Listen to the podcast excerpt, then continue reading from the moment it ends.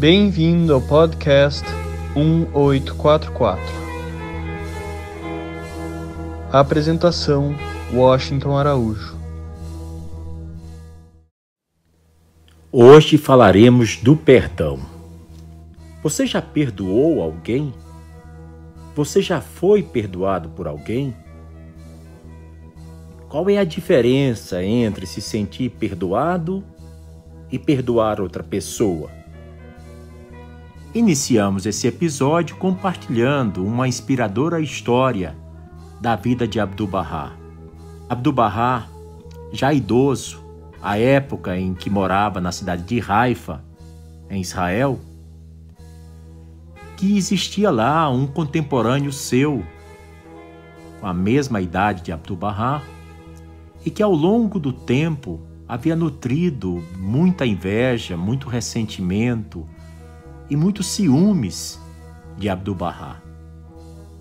Ele se questionava sempre por que é que Abdu'l-Bahá recebe tantos gestos de amor, de carinho, tantas expressões de lealdade, tantos sorrisos, é sempre tão festejado, bem recebido em qualquer parte do mundo aonde ele vai.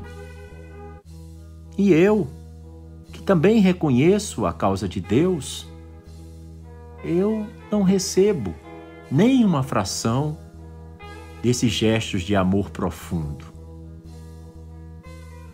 Ele estava sendo corroído pelo ciúme, ciúme de Abdu'l-Bahá.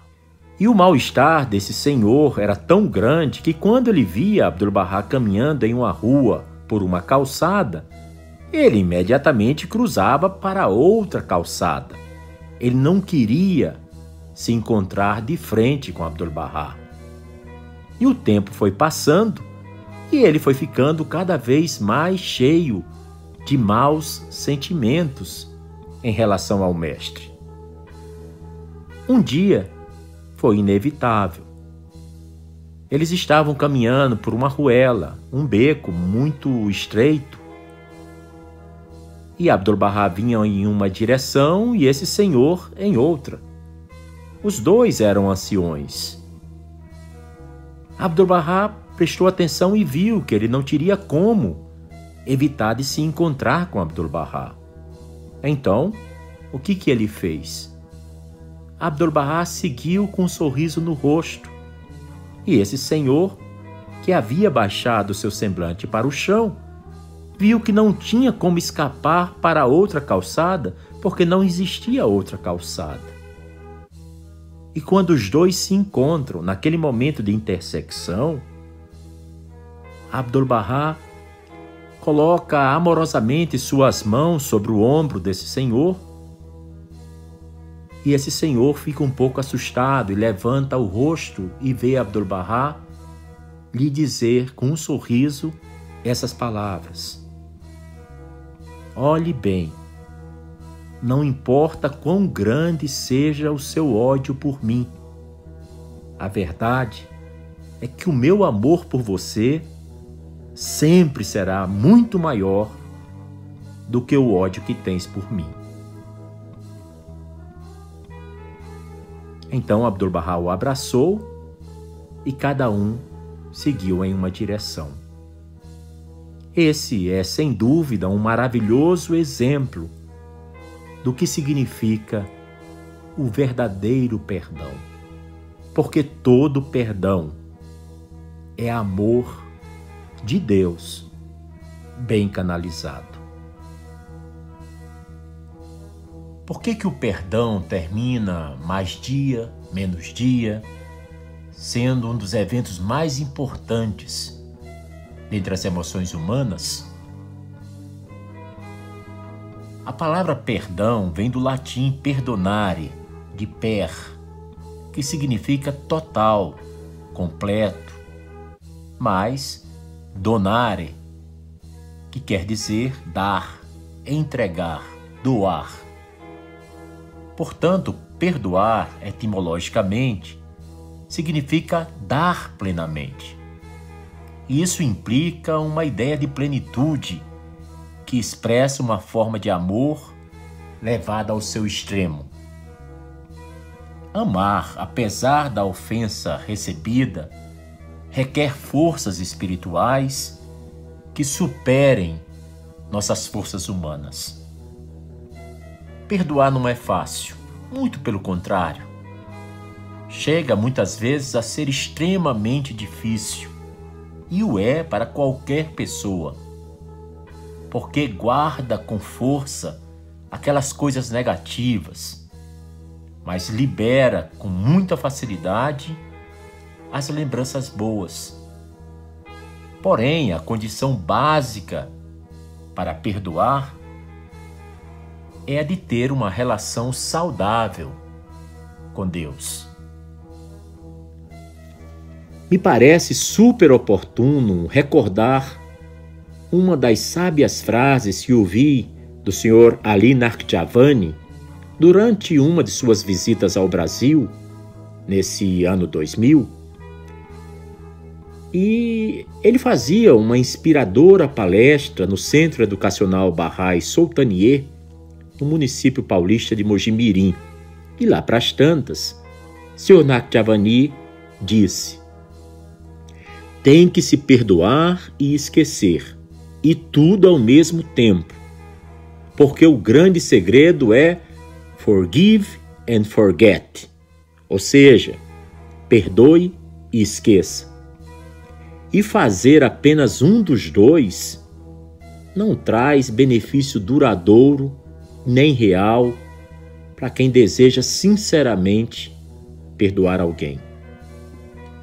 Porque você só perdoa se você, continua seu Narc Javani, se você consegue verdadeiramente esquecer a ofensa ou o mal recebido. Perdoar é sinal de força e não de fraqueza. O perdão liberta do pesadelo com o outro e nos permite viver em um estado de graça, um estado de bênção, de satisfação. As pessoas poderão se sentir mais poderosas quando cheias de raiva. Mas o ato de perdoar incute nelas uma sensação de poder muitíssimo maior. Porque quando se perdoa, recupera-se também o poder de escolha. E não importa se o outro merece perdão. O que importa é que todo ser humano merece ser livre. Perdoar as mágoas não é fácil. Exige muita força de vontade e muito tempo, porque perdoar implica renunciar à imagem de maltratado, de injustiçado, de destroçado, de ofendido, enfim, renunciar à imagem de vítima. O perdão não é, em primeiro lugar, para o ofensor, e sim para quem foi ofendido, pois através dele ele se liberta do ciclo interminável da dor, das recriminações e da raiva, que o mantém prisioneiro, agrilhoado, cheio de correntes ao seu sofrimento. Se nós perdoarmos, receberemos perdão. E essa é uma verdade que deve ser uma fonte de motivação para cada um de nós. Afinal, quem não gostaria de ser perdoado um dia? O perdão é um processo mental e espiritual de fazer cessar o sentimento de ressentimento ou de raiva, mágoa contra uma outra pessoa. E essa mágoa e essa raiva decorre de uma ofensa recebida, de um erro, ou então de cessar a exigência de castigo. Esse processo não deve ser forçado, pois, como todo processo, ele necessita de tempo para respeitar as emoções da raiva, da tristeza, da dor, do desejo de vingança e esperar que o coração esteja realmente preparado para perdoar, pois precisa-se de muita capacidade de amar para conseguir perdoar alguém. Assim, o acontecimento doloroso vai perdendo sua força negativa e vai se tornando menos obsessivo, ao ponto de deixar de ser dolorosa a simples recordação. A pessoa que não consegue perdoar dificilmente consegue viver o momento presente. Ela agarra-se ao passado, condenando o seu presente e bloqueando o seu futuro. Isso porque sua vida fica presa no fato do passado, no que aconteceu algum tempo atrás. E ela não consegue avançar. Mesmo no momento de grande felicidade, no momento de grande satisfação, de deleite, vira e mexe, ela vai estar tá remoendo aquela dor, aquela mágoa que foi gerada lá no passado. A imagem do agressor humilhado e o sofrimento proporcionado ao vingador nada mais é que um prazer narcisista, temporário, egoístico, algo que não lhe liberta do sofrimento e logo se transforma numa prisão para ele mesmo. O verdadeiro perdão nasce do amor e é um ato de humildade que abre caminho para a reconciliação. É uma manifestação divina do amor, um amor que transcende o coração humano e o faz transbordar e alcançar até o próprio desafeto, até o próprio inimigo. Perdoar não significa restaurar a relação tal como ela um dia foi. Porque às vezes, na prática, isso exige tempo e esforço das duas partes, tanto do que ofende quanto do que foi ofendido. Por isso, é muito difícil voltar rapidamente ao nível de amizade que se tinha antes. Perdoar é aprender com o conflito e fazer uma avaliação de qualidade da relação para que ela possa ser recriada sob novas bases, principalmente na base maior, que é o amor. Perdoar não é retirar do outro a sua responsabilidade moral, e sim ajudá-lo a compreender as razões para juntos procurarem então uma estratégia para que isso não volte jamais a se repetir.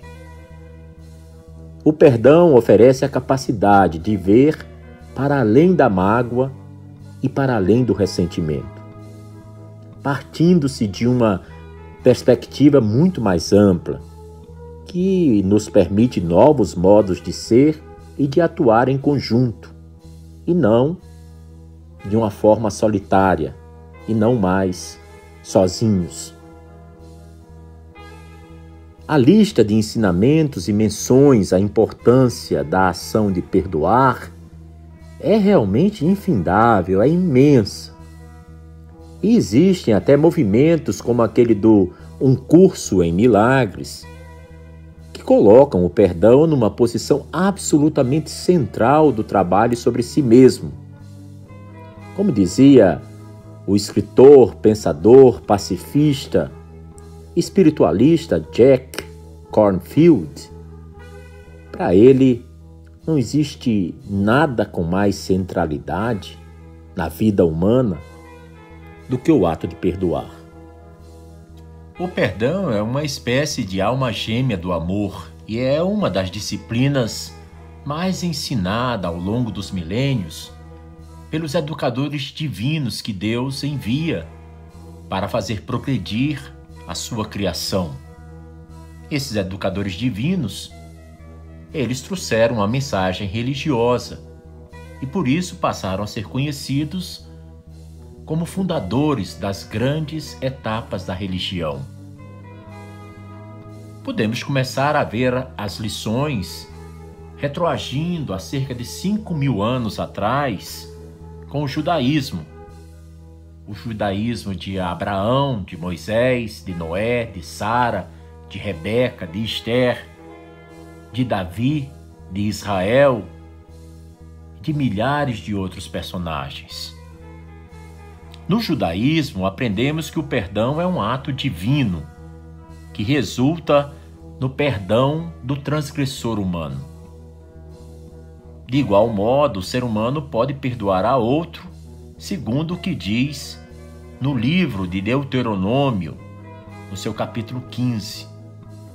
E lá está escrito: Este, pois, é o modo da remissão, que todo credor que emprestou ao seu próximo uma coisa, o quite.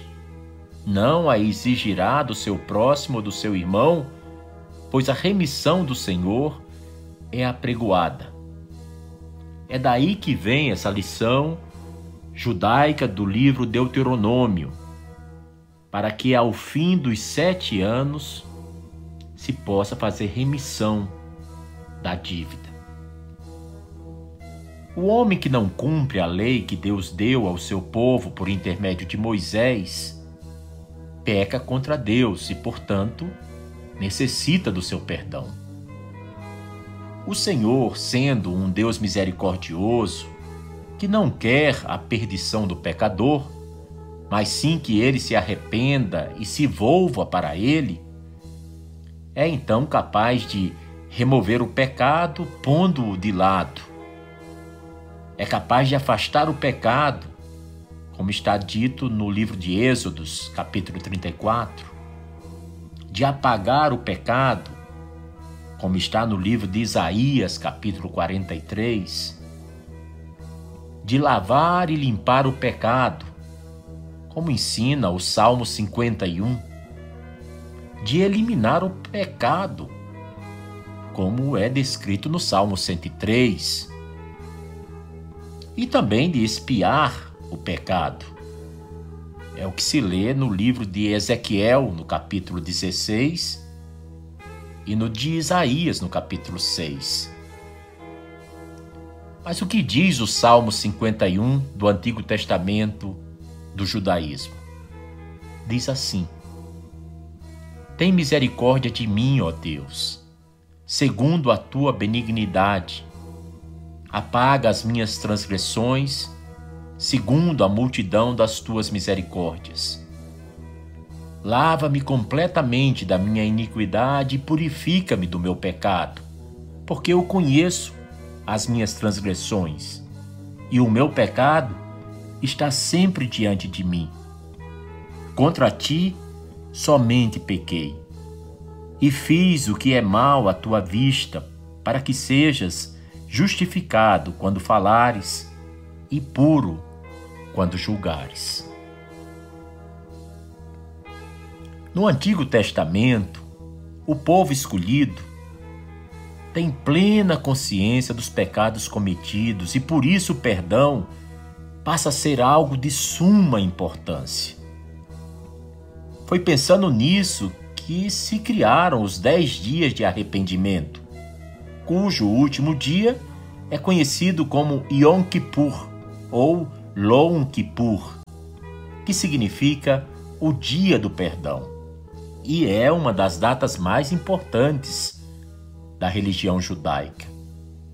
No calendário judaico, começa no crepúsculo, que ocorre exatamente no décimo dia do mês hebreu de Tishrei, que coincide com setembro, início da primavera, e continua até o dia seguinte, no seu pôr do sol.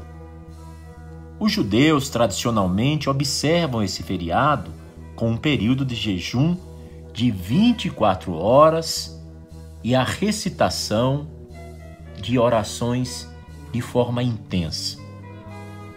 Com isso, pode-se concluir que o Deus do Antigo Testamento é um Deus que é todo perdão, é um Deus perdoador. E por isso foi elaborado todo um sistema de sacrifícios vinculados diretamente à ideia de expiação, de arrependimento e, consequentemente, à ideia do perdão. Pois não há que duvidar que os israelitas pensavam que seus sacrifícios eram eficientes para o perdão de seus pecados, mediante a expiação, como se encontra descrito no livro de Levítico, no seu capítulo 4. As ofensas ali são vistas como perdoadas e o perdão é encarado como um ato da graça divina que deve ser recebido com imensa gratidão. O pecado merece ser punido e o perdão é uma medida da graça e da misericórdia divinas. O recebimento desse benefício, que é o perdão, deveria então criar o senso, o sentimento de temor no coração dos homens. E o que é o temor a Deus? É o medo de perder o amor de Deus. Há 2560 anos, vamos conhecer as preciosas lições que o Buda vem ensinar à humanidade. O budismo oferece mais do que uma visão ideal de misericórdia ou de compaixão. Ele oferece treinamentos internos sistemáticos de bondade, compaixão e perdão. E os seus praticantes podem usar para abrir e transformar seus corações e aprender como entrar em situações de conflito e dificuldade dentro de uma perspectiva amorosa. A paz exige uma mudança de coração. O que é que é essa mudança e como é que nós podemos implementá-la? Uma mudança de coração requer muita coragem, muita compaixão. A coragem é não desviar o olhar, mas nos voltarmos para os vários sofrimentos em nossa própria vida ou no mundo ao nosso redor e vê-los com a preocupação e os olhos compassivos de Buda. Não é muito difícil a gente mergulhar dentro de nós mesmos e identificarmos muitas fontes de dor e de sofrimento, muitas situações não resolvidas ou mal resolvidas, muitas emoções em conflito. E também, quando colocamos o nosso olhar para fora de nós mesmos, o que não falta é dor e sofrimento no mundo. Pessoas dormindo embaixo de uma laje, mal agasalhadas numa noite de frio, crianças diante dos faróis e dos semáforos, tentando vender suas jujubas, mal vestidas, cabelo em desalinho. Podemos encontrar filas quilométricas de pessoas desempregadas, buscando, através do trabalho, reconquistar o senso perdido de dignidade, de não ter que depender financeiramente nem dos parentes nem da caridade alheia. Então nós devemos perceber que podemos responder sabiamente pelo coração, em vez de reagirmos com medo, com raiva e com confusão. Com a nossa prática da meditação e da oração, nós podemos também voltar o olhar e o coração para os dilemas e desafios da época em que vivemos. E então, atuarmos como bombeiros. Porque o que não falta nesse mundo de meu Deus hoje em dia são incendiários. São pessoas criando mal-estar, gerando desunião, fazendo agressões cada vez mais torpes e mais gratuitas, fazendo bullying, discriminando, acusando e caluniando. Então, o mundo precisa muito que nós possamos escolher sermos bombeiros, apagar incêndios. Qual seria então o papel do perdão? E também qual a dificuldade de perdoar diante do sofrimento? Bem, o perdão é absolutamente crítico, urgente e indispensável.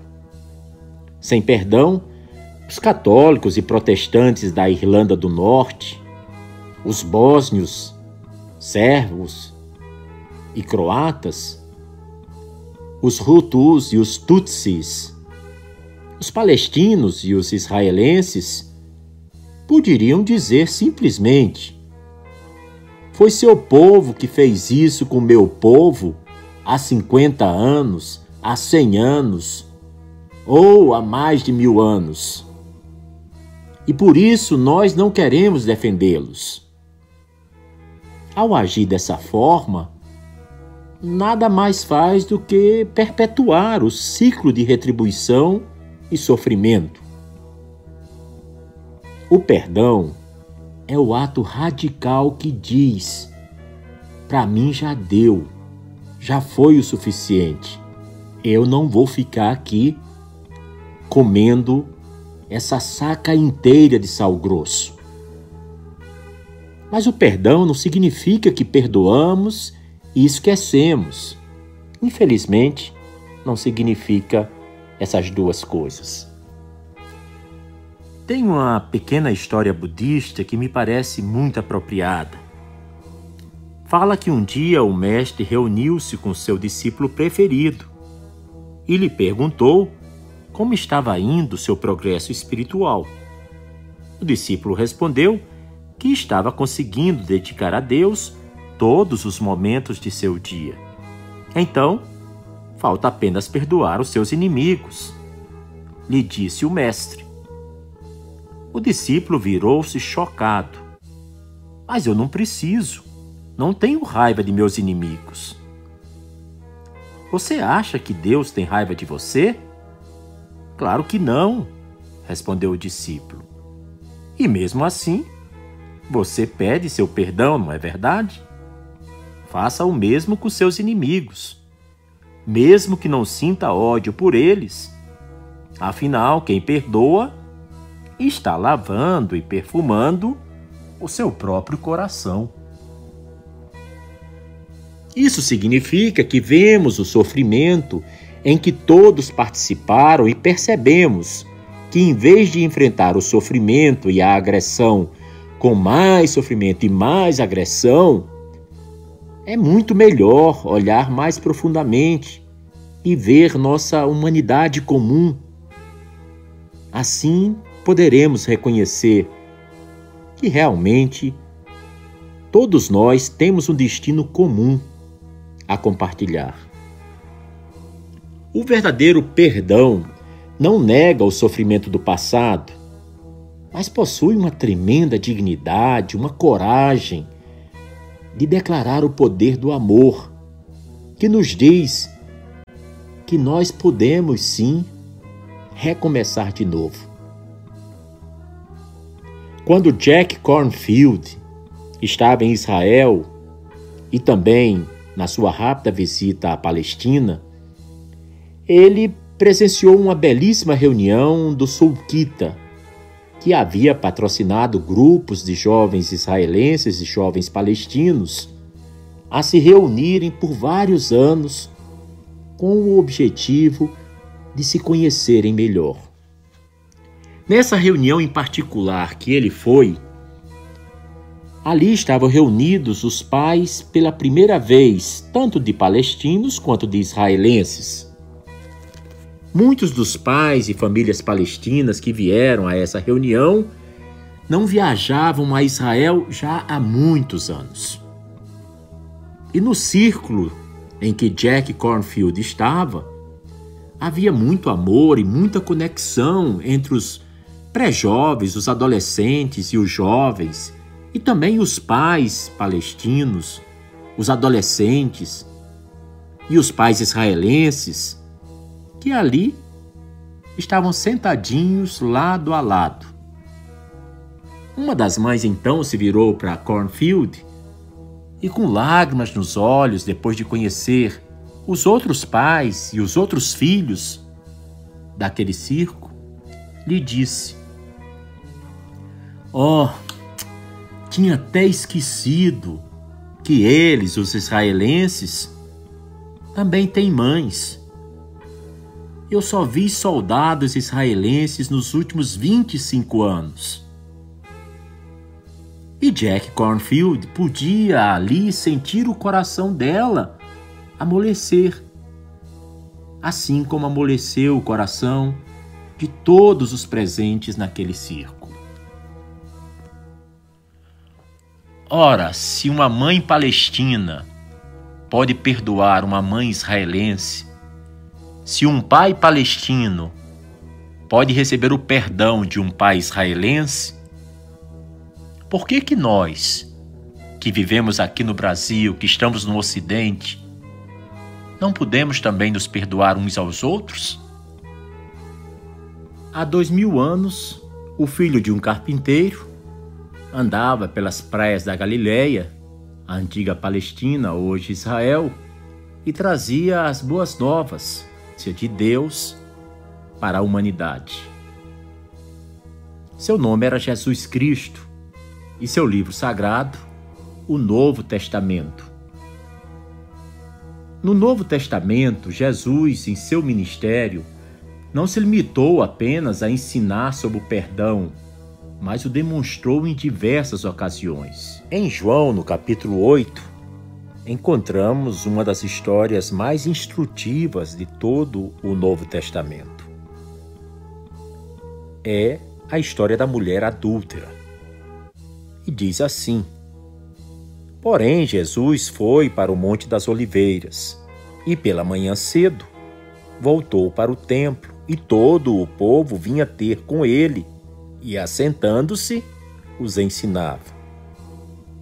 E os escribas e fariseus trouxeram-lhe uma mulher apanhada em adultério. E pondo-a no meio, disseram-lhe: Mestre, esta mulher foi apanhada no próprio ato, adulterando. E na lei nos mandou Moisés que as tais sejam apedrejadas. Tu, pois, o que dizes? Isso diziam eles, tentando-o para que tivessem de que o acusar. Mas Jesus, inclinando-se, escrevia com o dedo na terra. E como insistissem, perguntando-lhe, endireitou-se e disse-lhes: Aquele que dentre vós está sem pecado, seja o primeiro que atire a pedra contra ela. E tornando a inclinar-se, escrevia na terra.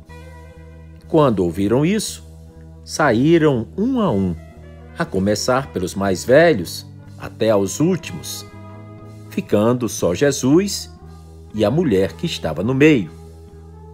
E endireitando-se Jesus e não vendo ninguém mais do que a mulher, disse-lhe: Mulher, onde estão aqueles teus acusadores? Ninguém te condenou? E ela disse: Ninguém, Senhor. E disse-lhe Jesus: Nem eu também te condeno. Vai-te e não peques mais. No Evangelho de Lucas, no capítulo 6, encontramos esse versículo. Não julguem e vocês não serão julgados. Não condenem e não serão condenados. Perdoem e serão perdoados. Portanto, Cristo trouxe pessoalmente o perdão de Deus e o entregou com obras e palavras a quem de perdão mais precisava. A missão de Jesus mostrou que Deus, além de ser perdoador, é também o Pai misericordioso que ama intensamente ao Filho, a ponto de entregar seu próprio Filho, o primogênito, para resgatar o homem do pecado. O verbo perdoar em grego significa literalmente cancelar ou remir. Não se usa muito essa expressão remissão dos pecados, que nada mais é do que perdão dos pecados. Portanto, perdoar é a liberação ou cancelamento de uma obrigação e foi algumas vezes usada no sentido até de perdoar uma dívida, um débito financeiro. Desse modo, fica fácil entender que o pecador é um devedor espiritual, isso no sentido bíblico. Ou seja, aquela pessoa que peca diante de Deus, ele assume uma dívida espiritual. E essa dívida só pode ser paga através do perdão. E mesmo Jesus usou essa linguagem figurativa quando ensinou aos discípulos como eles deviam rezar.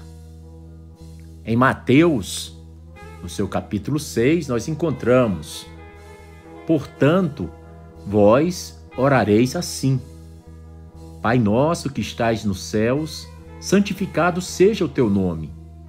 Venha a nós o vosso reino, seja feita a vossa vontade, assim na terra como no céu. O pão nosso de cada dia nos dai hoje. Perdoai as nossas dívidas, assim como nós perdoamos aos nossos devedores. A única oração que se tem absoluta certeza que foi revelada por Cristo ao longo de toda a Bíblia, notadamente no Novo Testamento, é essa oração que eu li a primeira parte dela, a conhecidíssima oração do Pai Nosso, porque começa assim: Pai Nosso que estás no céu. E a gente observa o poder do perdão está nessa oração singularíssima, única, quando no Evangelho de Mateus, no versículo 12 do capítulo 6, nós lemos: Perdoa-nos as nossas dívidas, assim como nós perdoamos aos nossos devedores. O perdão, então, é um ato no qual o ofendido livra o ofensor do pecado e liberta-o da culpa do pecado. Esse é o sentido pelo qual Deus esquece quando perdoa. Está lá em Hebreus, no capítulo 8, que diz assim: Porque serei misericordioso para com as suas iniquidades e de seus pecados e de suas prevaricações, não me lembrarei mais. É óbvio que a memória de Deus não, não é fraca, pois Deus lembrou-se do pecado de Davi a respeito de Betsabá e de Urias, muito tempo depois, que Davi até já tinha sido por ele perdoado. E isso a gente vai conhecer a história toda no livro número 2 de Samuel, no capítulo 12. É importante entendermos que o perdão de Deus é condicional. Deus perdoa livremente no sentido que ele não exige a morte do pecador que responde a seu convite de salvação. O arrependimento e a mudança de pensamento precisam acontecer antes que o perdão divino seja estendido. É o que encontramos nos Atos dos Apóstolos, no capítulo 8, tudo no Novo Testamento. E Deus nos chama a perdoar, assim como Ele nos perdoa. É o que está escrito lá. Arrepende-te, pois dessa tua iniquidade, e ora a Deus, para que porventura te seja perdoado o pensamento do teu coração. Já Paulo diz que o verdadeiro perdão nasce de um amor que não procura seus próprios interesses. Esse amor não contabiliza os erros, então, no livro 1 de Coríntios, no capítulo 13, nós lemos: O amor é sofredor, é benigno. O amor não é invejoso. O amor não trata com leviandade, não se ensoberbece, não se porta com indecência, não busca os seus interesses, não se irrita. O amor não suspeita mal o último gesto de Jesus Cristo antes de morrer crucificado foi um gesto de perdão, mas muita gente parece que esquece isso.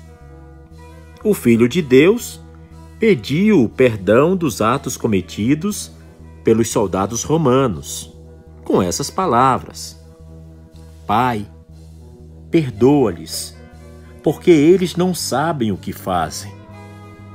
Nessa passagem, uma das mais conhecidas e emblemáticas da Bíblia, permanece sendo, vinte séculos depois, uma poderosa lição para todos que não conseguiram ainda desfrutar da elevação espiritual do Cristo. Uma frase que é atribuída à Madre Teresa de Calcutá se nós realmente queremos amar, temos que aprender a perdoar. Não é fácil deixar de lado a mágoa de alguém que nos provocou sofrimentos, como o abandono, a traição. Mas há quem encontre forças para desculpar, e todos são unânimes. O maior beneficiado é sempre quem deu o perdão. Há aproximadamente 1400 anos passados, na Arábia surgia Muhammad. E Muhammad ensinava a religião do Islã. Islã, que significa, em árabe, a submissão à vontade de Deus. Como é que o islamismo vê a virtude do perdão? Segundo o erudito muçulmano Ahmed Ismail, uma das questões essenciais da ética e do espírito religioso é o exercício da virtude do perdão. Ao contrário do que por séculos se propagou no mundo ocidental sobre o Islã, frequentemente interpretado de modo errôneo como sendo a religião da espada, o exercício da virtude do perdão ocupa no islamismo, tanto quanto no cristianismo, uma posição de destaque, sem que com isso seja diminuído o papel social da lei e o estabelecimento da justiça. O direito do lesado sobre aquele que lesa, o direito do ofendido sobre aquele que ofende, com absoluta clareza, a virtude do perdão é exposta no Islã como uma de suas características distintivas daqueles que creem no livro. Saber perdoar envolve muita coisa. Autocontrole a primeira delas. A capacidade de dominar a raiva e a ira, de tentar colocar de lado toda forma de rancor Entretanto, numa perspectiva islâmica, saber perdoar também significa ter a sabedoria de analisar a escolha pelo perdão segundo a situação. Isso é, tratar de julgar todas as questões nela envolvidas. Para o muçulmano, negar o perdão a culpas alheias, nas quais muitas vezes nós mesmos incorremos, motivados apenas e tão somente por rancor é uma das mais lamentáveis escolhas. Como disse Muhammad, aquele que não tem misericórdia não encontra misericórdia. Recordar a todo momento quanto precisamos da misericórdia e do perdão de Alá por nossos pecados e erros é algo que deve pesar e muito em nossas decisões nesse sentido. Quando o Imam al-Hassan, por exemplo, deixou esse mundo, Marwan Hakam, um dos que sempre o molestaram, foi ao seu funeral. O Imam al-Hussein lhe perguntou então: Enquanto meu irmão viveu, tu fizeste tudo o que te foi possível contra ele. E agora, vens aqui te apresentar em seu funeral e até mesmo choras? Maruan respondeu: Tudo o que fiz, o fiz contra alguém cuja clemência e paciência eram maiores do que aquele monte. E apontou seu dedo para uma colina próxima. O perdão foi então denominado como virtude, por se tratar de uma ação digna daqueles que são fortes. Fortes de caráter, fortes de sabedoria e fortes de fé. Os fracos, ensina o Alcorão, não podem perdoar e não sabem distinguir quando ou não devem exercer a virtude do perdão. Há cerca de 175 anos, surgia na antiga Pérsia, hoje Irã, a mensagem da unidade do gênero humano. Uma mensagem que Deus enviou através de dois profetas, o Bab e Bahá'u'lláh. O Bab nasceu em Shiraz no ano de 1819, por sinal, agora em 2019 se celebrou no planeta todo o bicentenário de seu nascimento, e morreu, foi fuzilado em praça pública no ano de 1850, na cidade de Tabriz. Bahá'u'lláh nasceu em 1817 em Teherã. E o seu passamento aconteceu próximo à cidade prisão de Aca, na antiga Palestina, hoje Israel, no ano de 1892. Das escrituras do Bab sobre o perdão, que são numerosas, eu selecionei umas poucas, mas que dão bem a medida da grandeza com que Deus encara o perdão, o perdão para os seus servos e o perdão dos servos para com os outros. No livro Seleção dos Escritos do Bab, a gente encontra essas palavras. Convém ao servo, após cada oração, suplicar a Deus que conceda a seus pais misericórdia e perdão.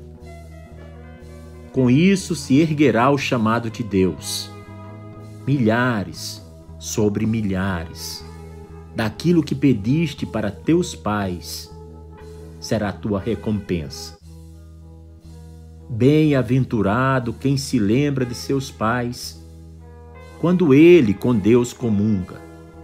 Em verdade, nenhum Deus há senão Ele, o poderoso, o bem-amado. Em uma epístola, o Bab revelou essas palavras: Ardentemente tenho desejado te adorar, sem, no entanto, poder atingir tua adoração, a não ser amando aqueles que nutrem teu amor.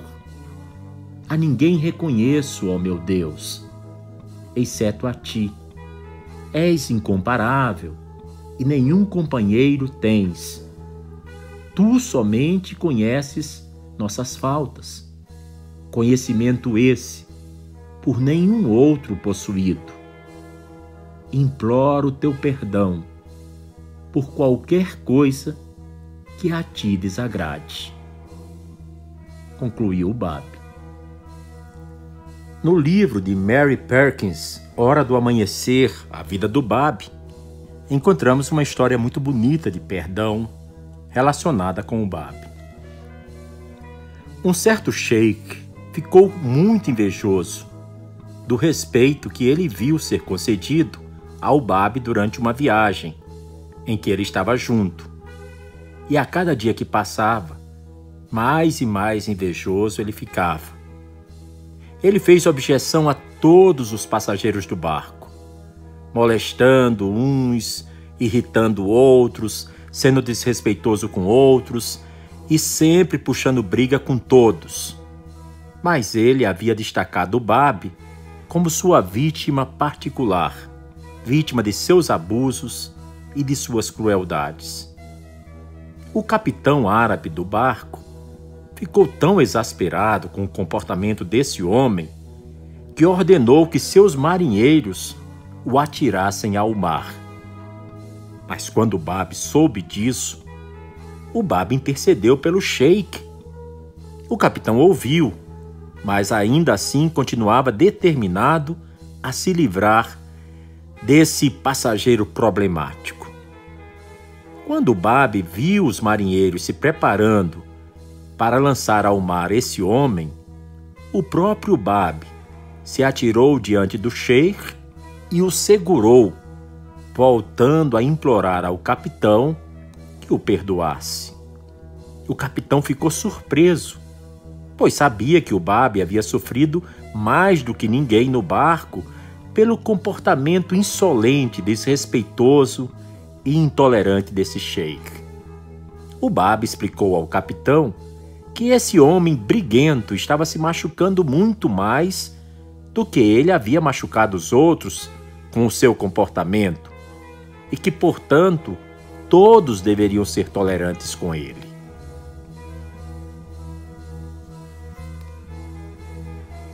Bahá'u'lláh também joga muitas luzes sobre o tema do perdão.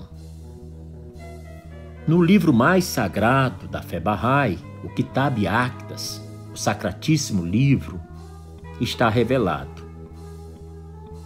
Se alguém se vê afligido por um pecado, que se arrependa e regresse ao seu Senhor.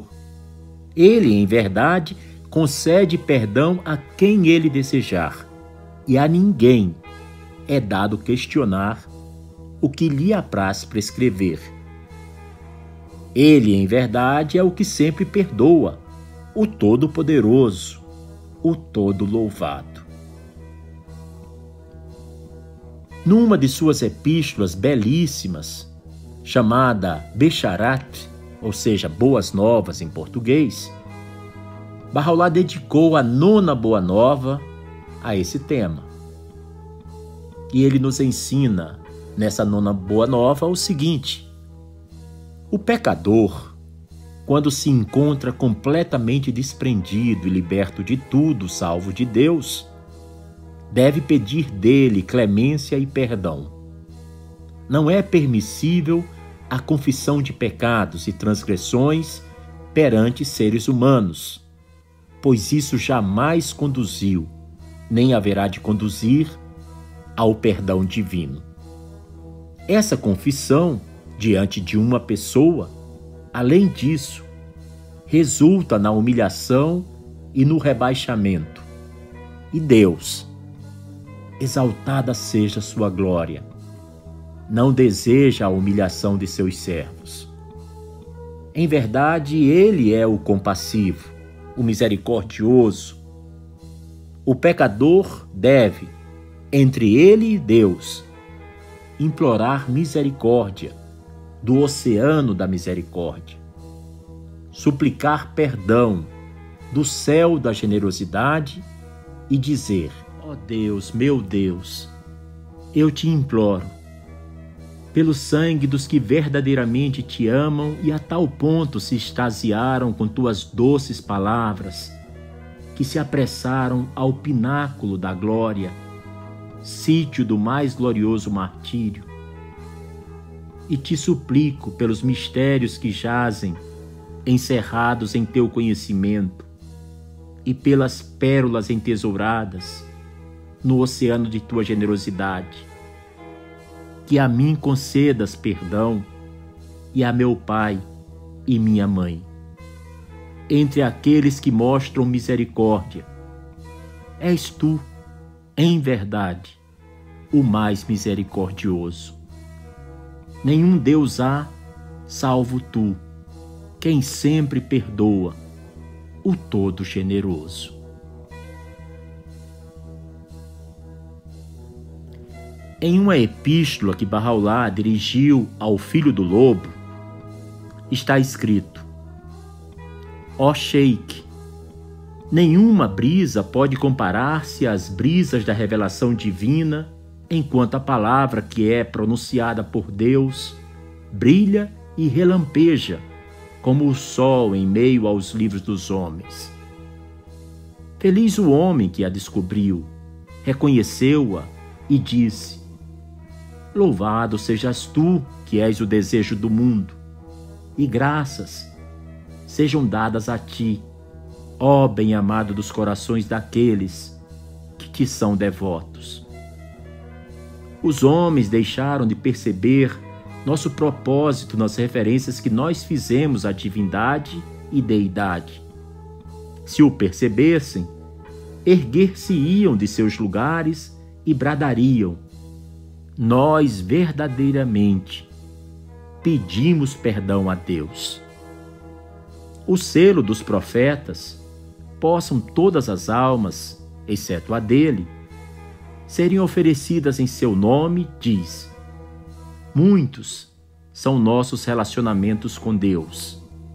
Em um momento, nós somos Ele e Ele é nós. Em outro momento, Ele é Ele e nós somos aquilo que somos. Na mesma epístola ao filho do lobo, encontramos essas palavras reveladas com a mais pura luz por Bahá'u'lláh. O profeta, que as bênçãos de Deus e sua saudação estejam sobre ele, teria dito: Na cidade de Aca há obras desnecessárias e atos que são benéficos, os quais Deus permitiu especialmente a quem quer que seja de seu agrado. E há quem diz, na cidade de Aca, glorificado seja Deus e louvores sejam dados a Deus. E não há outro Deus senão Deus, e supremo é Deus, e não há poder nem força, exceto em Deus, o excelso, o poderoso. Deus lhe registrará mil boas ações e apagará mil de suas más ações. Elevá-lo-á mil graus no paraíso e lhe perdoará as transgressões. E há quem diz, na cidade de Aca, eu peço perdão a Deus. Deus lhe perdoará todos os pecados.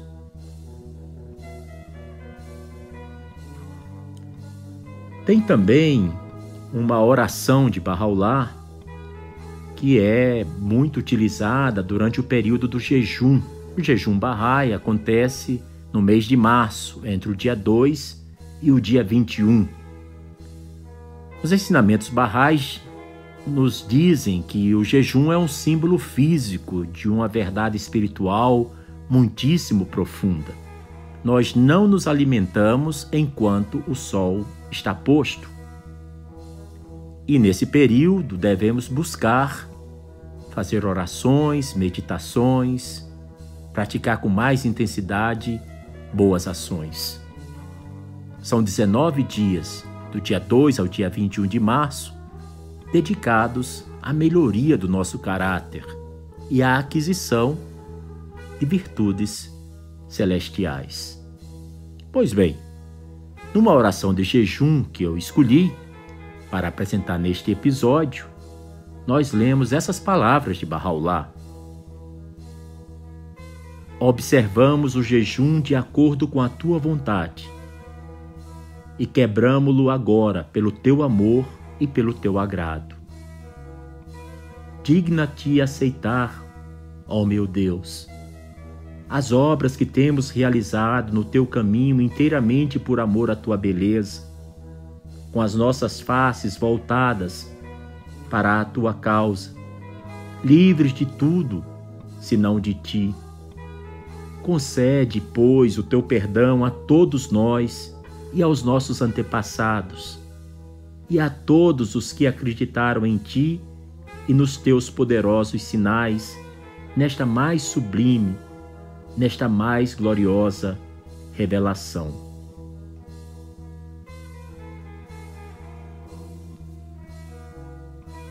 Bahá'u'lláh, durante os seus exílios, no período de 1863 a 1868, ele revelou uma série de históricas epístolas dirigidas às cabeças coroadas da terra aos seus governantes, aos seus presidentes, seus reis e suas rainhas.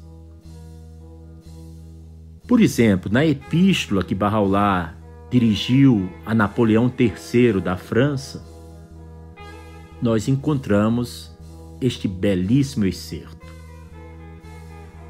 Dize: Ele, o incondicionado, já veio nas nuvens da luz para despertar todas as coisas criadas com as brisas de seu nome, o mais misericordioso.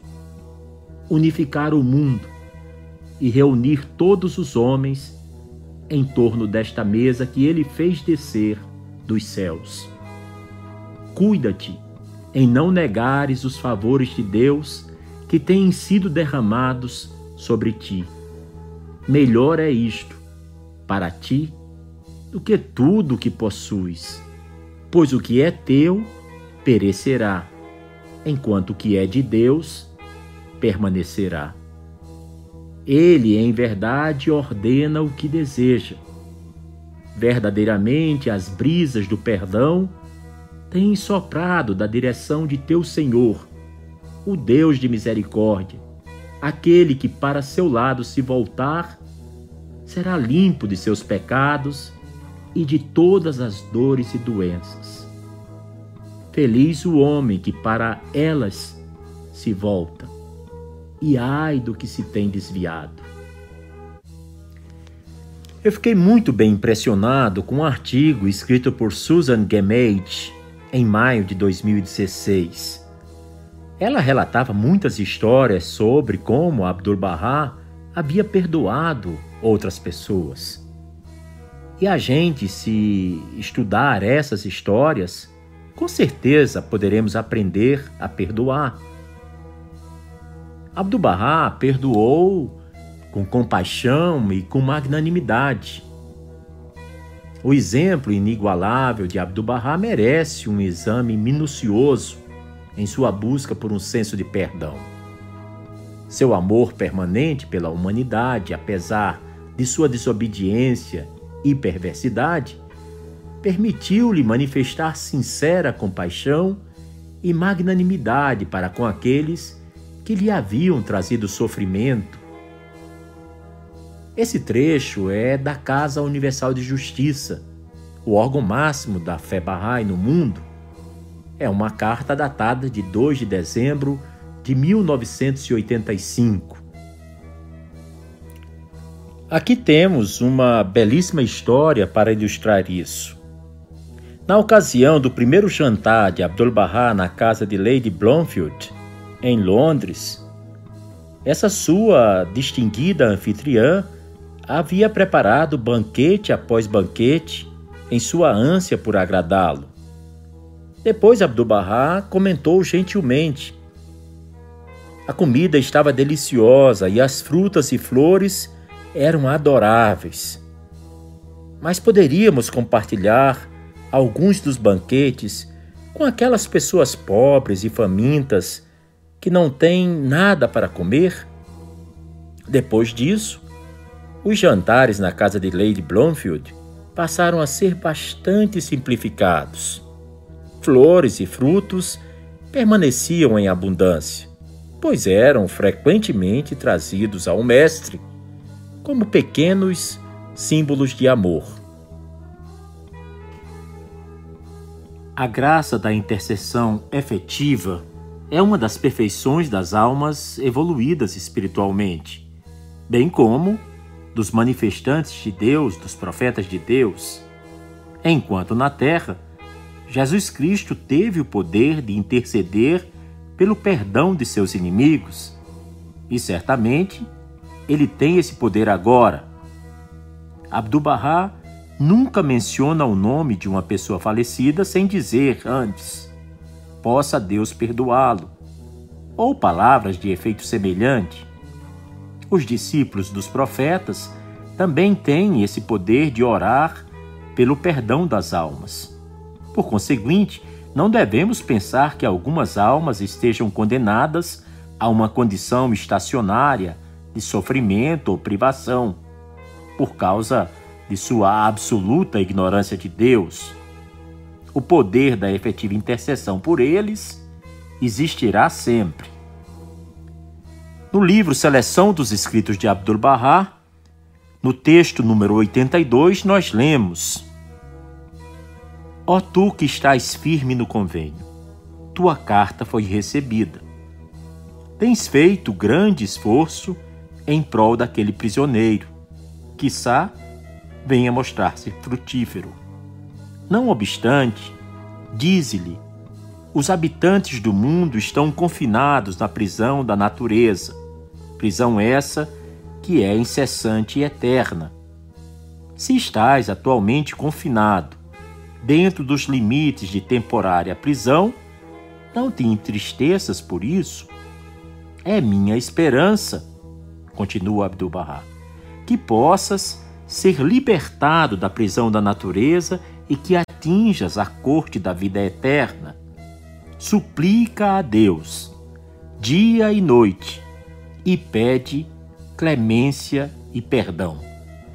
A onipotência de Deus haverá de resolver todas as dificuldades.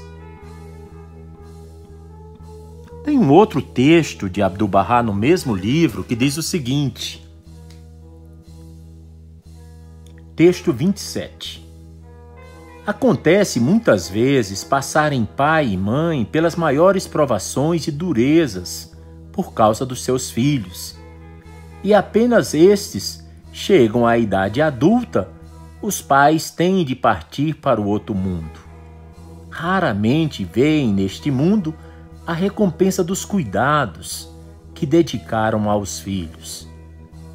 Estes, pois, reconhecendo tais cuidados e sacrifícios, devem mostrar caridade e misericórdia e implorar perdão para os pais. Continua Abdu'l-Bahá. Assim, o amor e a bondade que vos foram dispensadas pelo vosso Pai, deveis retribuir, dando aos pobres em seu nome, rogando perdão e remissão de seus pecados com a maior humildade, implorando para ele a suprema misericórdia.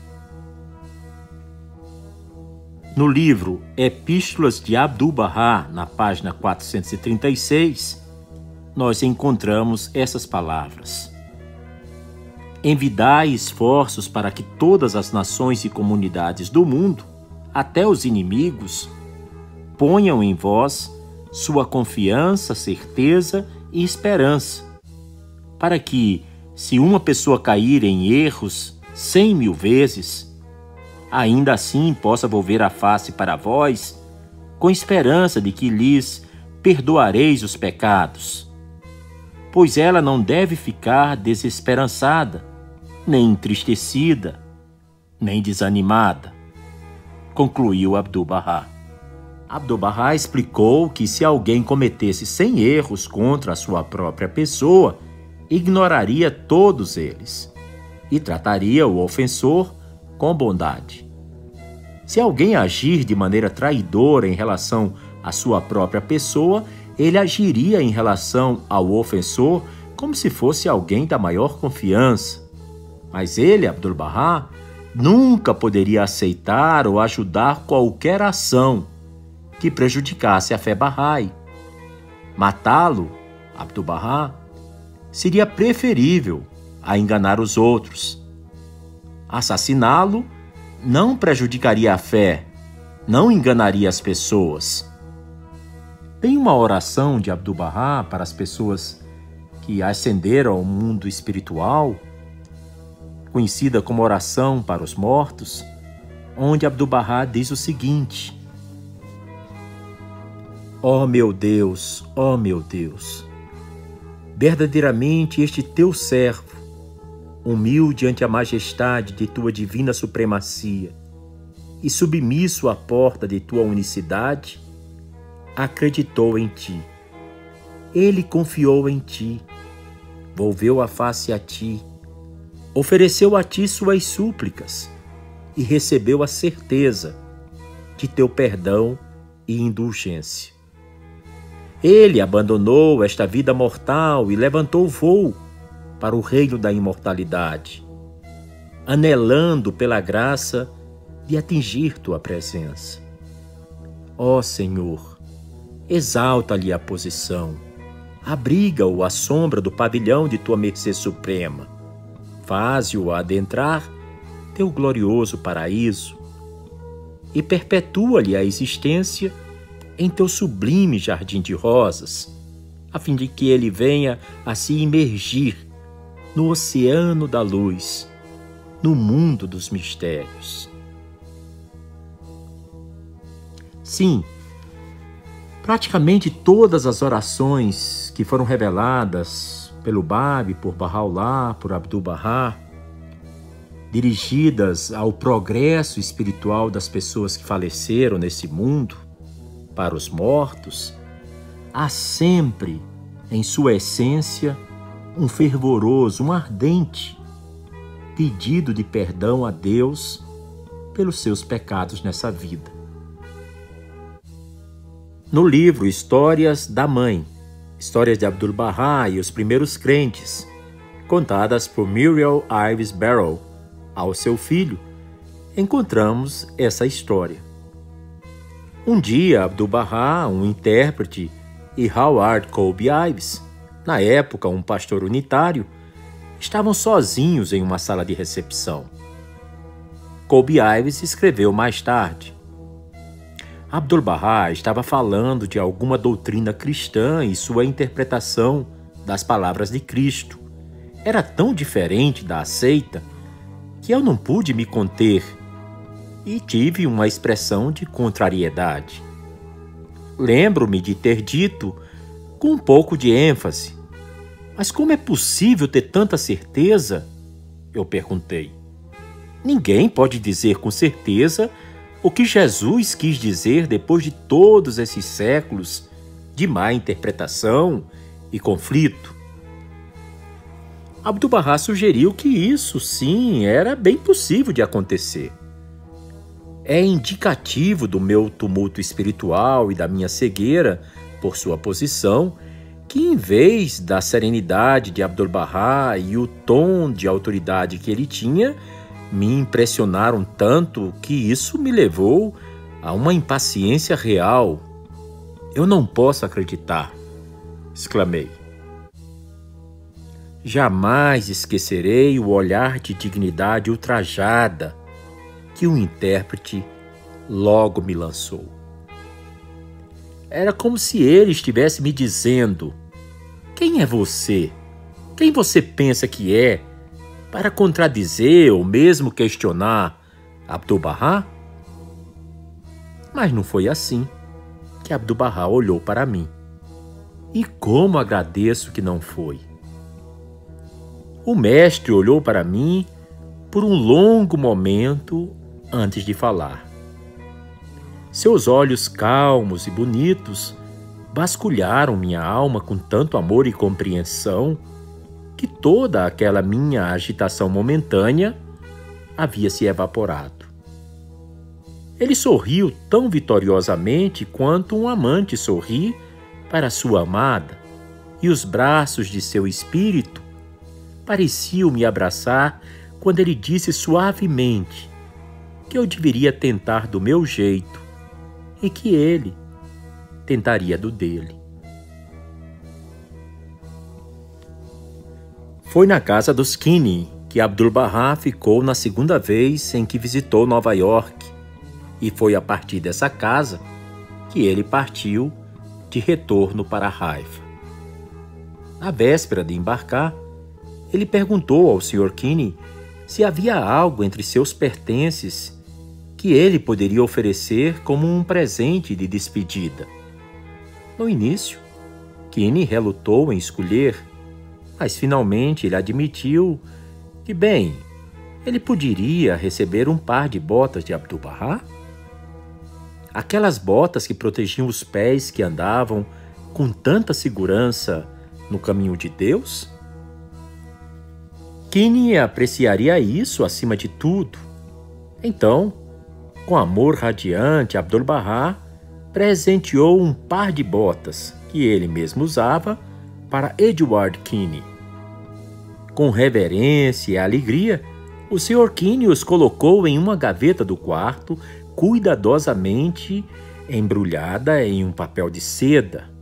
Muito raramente, já que as botas eram uma coisa íntima e preciosa, elas eram mostradas a qualquer um, embora o Sr. Kinney as tocasse frequentemente enquanto fazia suas orações.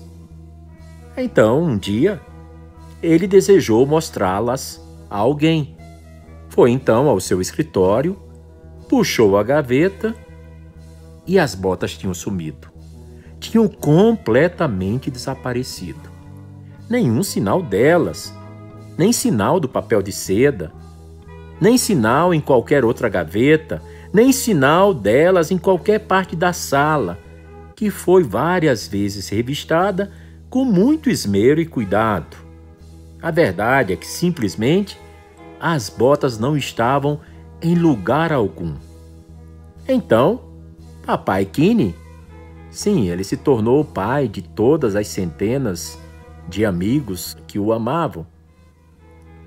Começou a orar e orou, abalado do fundo de sua alma perturbada. Por que será que as botas amadas lhe haviam sido retiradas? Para onde elas foram? O que, que teria acontecido? Será que ele tinha se tornado indigno de possuí-las? E finalmente, ele sabia que era isso. Ele não era mais digno de manter consigo as preciosas botas. Mas então, por que que ele deixara de ser digno? O que foi que ele fez entre o momento em que segurou as botas pela última vez e o momento em que se deu conta de sua ausência? O Sr. Kinney calculou que haviam se passado duas, no máximo três semanas. Assim, num estado de meditação muito profunda, ele retroagiu dia após dia, hora após hora, momento a momento, durante todo esse período. Ele lembrou de suas ações, ele analisou seus motivos, ele revisou seus pensamentos. E de repente, em uma labareda de iluminação, ele soube o que era materialismo profundamente egoísta, motivos hipócritas nublados, ações injustas. Ele havia sido culpado de tudo isso. Mas ele se iludiu chamando-os de nomes tão justos e bonitos. Por isso não é de se admirar que as botas lhe tenham sido retiradas com toda a justiça, ele se mostrara de modo indigno para conservar consigo em sua casa tal tesouro.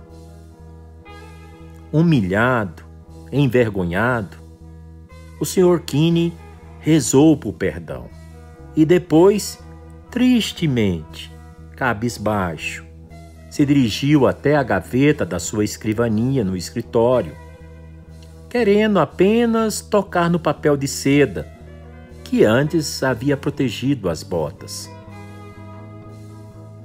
E que surpresa! Ao abrir a gaveta, viu as botas haviam retornado. Elas estavam lá, reais.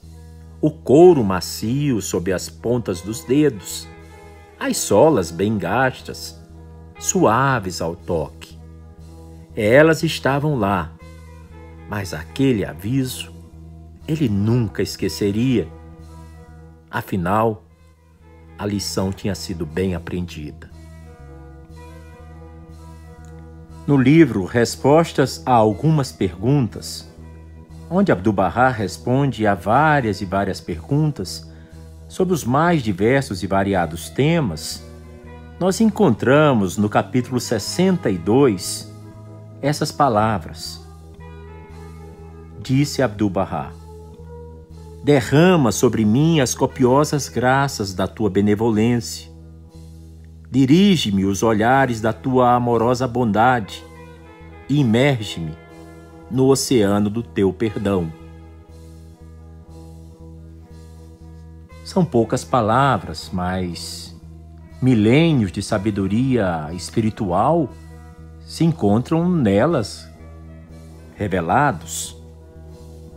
Ora, se Abdu'l-Bahá, que era o mistério de Deus, se Abdu'l-Bahá, possuía poderes e bênçãos especiais, que teve uma vida tão santificada, pede a Deus, dirige-me os olhares de tua amorosa bondade e imerge-me no oceano do teu perdão? Ora, quem somos nós então que deixamos de pedir a Deus perdão por nossos pecados? É claro que existe uma profunda sabedoria em suplicar a Deus perdão. Um dos jovens barrais da cidade de Kirman, no Irã, tinha acabado de iniciar seu serviço militar obrigatório em sua cidade, quando um dia ele foi abordado por um dos mulás, que são os padres muçulmanos. Um dos mulás que residia nas guarnições militares e que forneciam orientação espiritual para os soldados. Esse mulá era conhecido como Hadi, e quando descobriu que esse jovem era um Bahá'í, ele se aproximou e o orientou a anunciar publicamente, na reunião de orações na manhã seguinte, que ele era um Bahá'í, para que todos ficassem sabendo disso. Muito bem, os jovens Bahá'ís obedeceram e concordaram em seguir fielmente essa instrução. Então, na manhã seguinte, quando todos os soldados se reuniram para as orações da manhã e receberam as suas instruções do dia, aquele jovem Bahá'í foi na frente daquela multidão de soldados e anunciou que havia sido instruído pelo Hadi a dizer a todos que ele era um Bahá'í, para o caso de alguém desejar não se associar com ele pelo fato de ele ser um Bahá'í. Quando ele retornou às suas funções, o Hadi se aproximou dele novamente e com muita raiva disse: Eu lhe disse para dizer apenas que você é um Bahá'í. Eu não lhe pedi para você dar uma palestra e dizer a eles o porquê. E agora você precisa ser punido por isso. Então o Hadi instruiu os outros soldados a jogarem o jovem Bahá'í em um banheiro e mantê-lo trancado lá até receber novas instruções dele. Eles, então, trancaram o jovem Bahá'í no banheiro e, exceto por lhe darem um pouco de comida a cada dia, o mantiveram ali trancado. Quase duas semanas se passaram de sua detenção, quando então, numa noite, esse jovem soldado Bahá'í teve um sonho com Abdu'l-Bahá. No sonho, Abdu'l-Bahá se dirigiu a ele com estas palavras: Você passou muito bem no seu teste. Na manhã seguinte, alguns soldados abriram a porta e, com muita pressa, o conduziram ao encontro do Hadi. Quando eles entraram na sala, o Hadi parecia muito abalado e chateado, e com uma voz trêmula lhe disse: a razão pela qual te libertei da prisão é que ontem à noite tive um sonho muito vívido, no qual um Seyed, que é um descendente de Muhammad, se dirigia a mim com estas palavras: Por que você prendeu meu filho? Você só tem três dias para libertá-lo e pedir perdão. Então, foi por isso que eu estou dando a você a liberdade. E disse o Hadi e agora estou lhe implorando por seu perdão. E você só poderá sair daqui, por aquela porta, depois que me perdoar. O jovem soldado Bahá'í disse que o perdoava e o perdoou. Exatamente três dias depois, o Hadi morreu. Mas pouco antes de morrer, ele contou a história para sua esposa e filhos e lhes disse: Siga o caminho e o exemplo desse jovem pelo resto de suas vidas.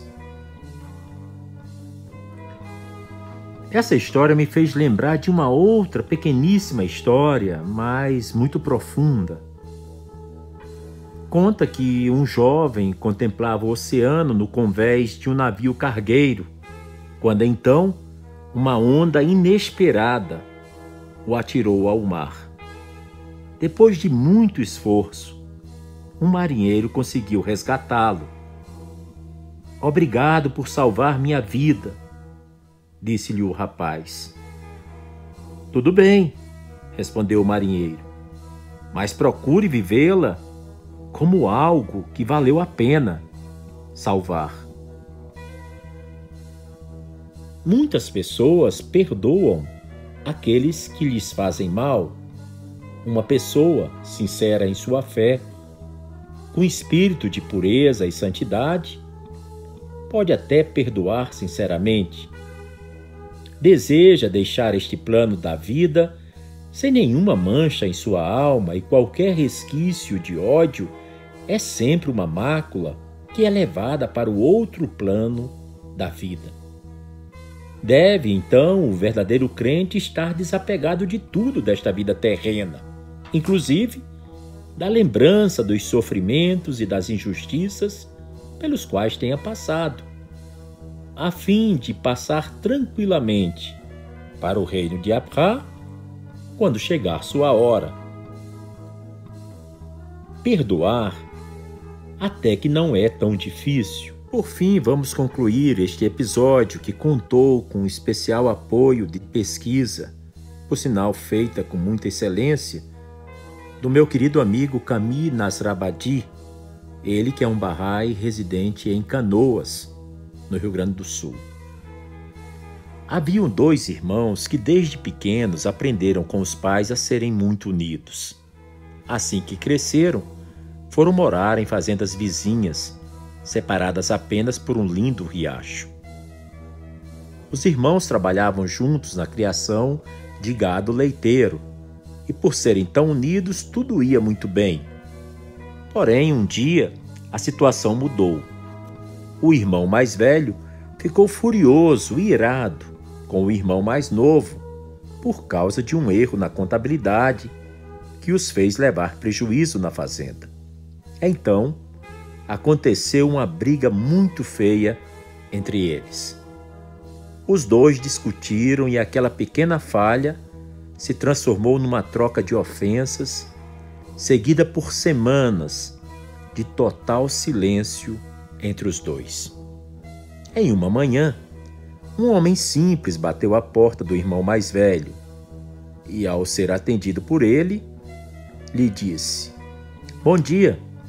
Estou procurando algum trabalho, tenho muita experiência com carpintaria. Na verdade, meu pai adotivo era um carpinteiro muito bom e me ensinou tudo o que eu sei hoje. Você por acaso teria algum serviço para mim? O fazendeiro então lhe respondeu: Bom dia, amigo. Na verdade, tenho sim. O senhor está vendo aquela fazenda além do riacho? Pois bem, ela é do meu irmão mais novo. Nós tivemos uma briga muito feia e já faz tempo que não nos falamos. Eu entendo, disse o carpinteiro. E o irmão prosseguiu. Eu não suporto mais sair na minha varanda e ter que olhar para ele. Então, por favor, use a madeira que está guardada no meu celeiro para construir uma cerca bem alta. Entendi, disse o carpinteiro e completou: Por favor, me mostre onde está o martelo, os pregos e as outras ferramentas da fazenda. O irmão mais velho entregou todas as ferramentas ao carpinteiro e foi resolver alguns assuntos na cidade. Enquanto isso, o homem ficou ali cortando e medindo madeira o dia todo. Já no final da tarde, quando o fazendeiro voltou para casa, ele não acreditou no que seus olhos viam.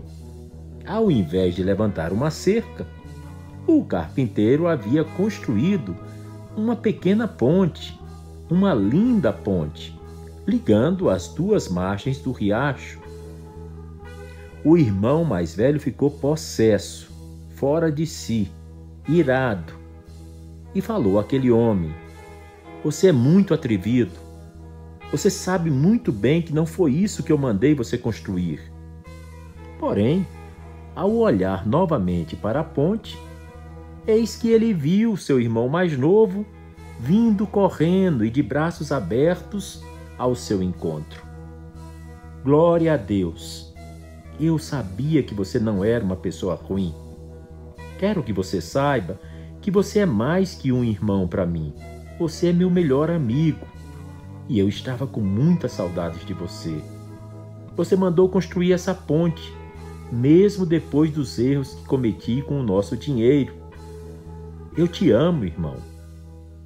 Emocionado, o irmão mais velho esqueceu as mágoas instantaneamente e correu ao encontro dele.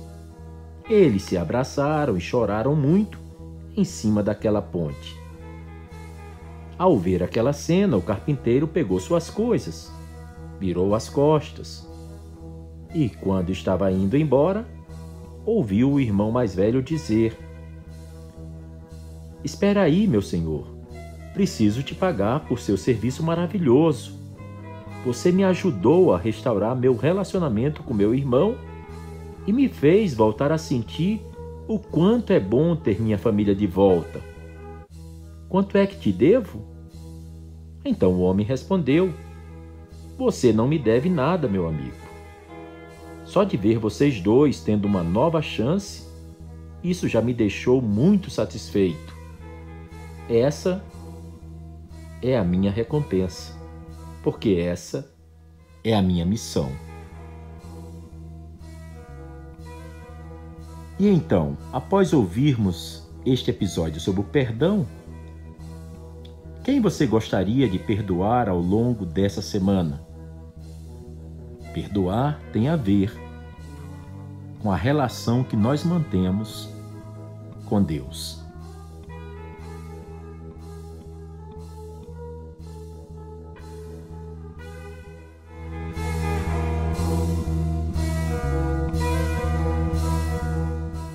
Você acabou de ouvir mais um episódio do podcast 1844.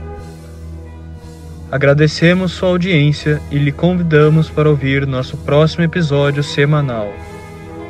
Apresentação e comentários: Washington Araújo. Trilha musical composta por Ian Garbinato. Sonoplastia e edição de áudio Shahin Nasrabadi. Vinhetas Diogo Garbinato.